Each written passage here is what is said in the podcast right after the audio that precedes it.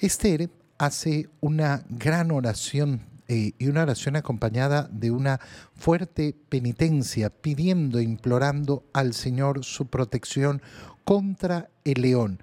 Y lo que nos presenta en este día la iglesia es solamente eso, es decir, la gran súplica de Esther ante el mortal peligro que amenazaba a su pueblo, busca refugio en el Señor.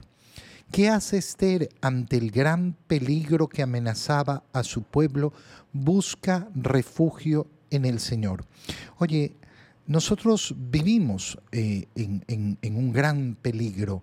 Eh, tenemos situaciones sociales tan, tan profundamente complicadas.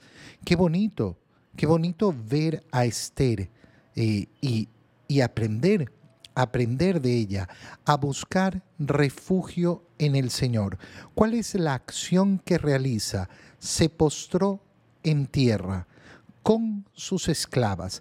Este particular es muy bello Empecemos por eh, el postrarse, la oración de postramiento, postrarse en suelo. El Viernes Santo la realizan los sacerdotes eh, al iniciar el oficio de la pasión del Señor. Y es un tipo de oración muy bella, que lógicamente no la realizamos en la liturgia, dentro de la misa normalmente, excepto el Viernes Santo y excepto en las ordenaciones sacerdotales, en las ordenaciones eh, en las ordenaciones episcopales, también en la toma de votos. Ese postrarse es bello. Y cada uno de nosotros, dependiendo de su condición física, obviamente, puede tener como práctica espiritual en la intimidad de su casa, en la intimidad de su hogar, esa oración de postración. Y es verdaderamente profunda y profundamente bella. Si no la has probado, pruébala. Si el cuerpo obviamente te da, Digo el cuerpo que te dé porque eh, hay, eh, historias, yo he conocido de personas que, ay, qué bonito me voy a postrar y después no podían levantarse porque no les daba la capacidad. Entonces, si yo tengo las condiciones, qué hermoso, Qué hermoso probar esta oración de postración. Segundo elemento, junto con sus esclavas. Mira cómo la preocupación de esa plegaria al Señor no va en soledad, quienes me acompañan también, también vamos a hacer ese llamado comunitario a la oración. Oye, cuando nos invitan a hacer oración en comunidad, qué alegría, qué alegría verdadera y profunda aceptar esa invitación, no quedarnos fuera aprovechar esas oportunidades.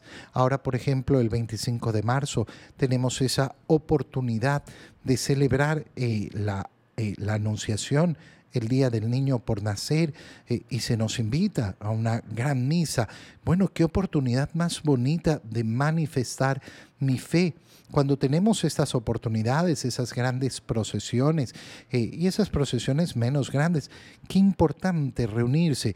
Oye, que vamos a juntarnos en familia, rezar el rosario. Bueno, unirse en comunidad. ¿Cuánta queja cuánta queja hay sobre las situaciones sociales, cuánta queja, cuán poca plegaria al Señor. Postradas en tierra, eh, Esther y sus esclavas, desde la mañana hasta el atardecer. ¿Y cómo suplica al Señor? Dios de Abraham, Dios de Isaac, Dios de Jacob, bendito seas. Primero bendecir el nombre de Dios. Protégeme porque estoy sola, no tengo otro defensor. Y en verdad, esta no es la condición de Esther en este momento, es la condición de cada uno de nosotros. Por más que tengamos una y otra protección, al final del día, la gran protección de nuestra vida, ¿cuál es? La gran protección de nuestra vida es la confianza en el Señor y clamar por esa, eh, eh, por esa protección es tan importante. Yo sé que nadie, nadie eh, acude a ti eh, sin recibir esa salvación. Em, eh, siempre salvas a los que te son fieles. Por tanto, cuando mi plegaria efectivamente es, es escuchada con atención por el Señor, cuando viene de ese corazón que quiere ser fiel a su palabra, ayúdame, no tengo a nadie más Ayúdame. Pon en mis labios palabras acertadas cuando esté en presencia del león. Pon en mis, eh, en mis, eh, en mis labios palabras acertadas. Mira qué oración tan preciosa cuando uno tiene que enfrentar diferentes situaciones en la vida, cuando tiene que eh, enfrentar un diálogo con una persona que anticipa que va a ser difícil.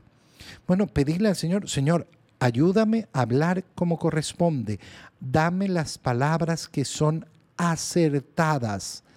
No muchas palabras, sino palabras acertadas, para que el corazón del otro no se vuelva eh, en, contra, eh, en contra mía.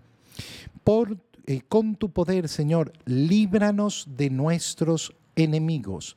Fíjate que en el Padre nuestro escuchamos cómo el Señor nos ha enseñado a pedir, líbranos del malo, líbranos del enemigo, de Satanás, del demonio.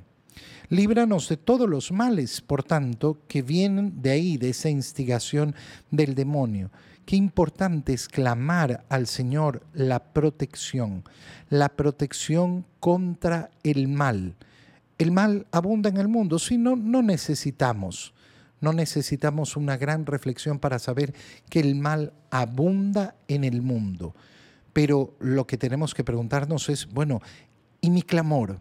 mi plegaria al Señor es así como la de Esther, una plegaria constante, fuerte, basada además en esa penitencia de haberse postrado, de haber estado desde la mañana hasta la tarde.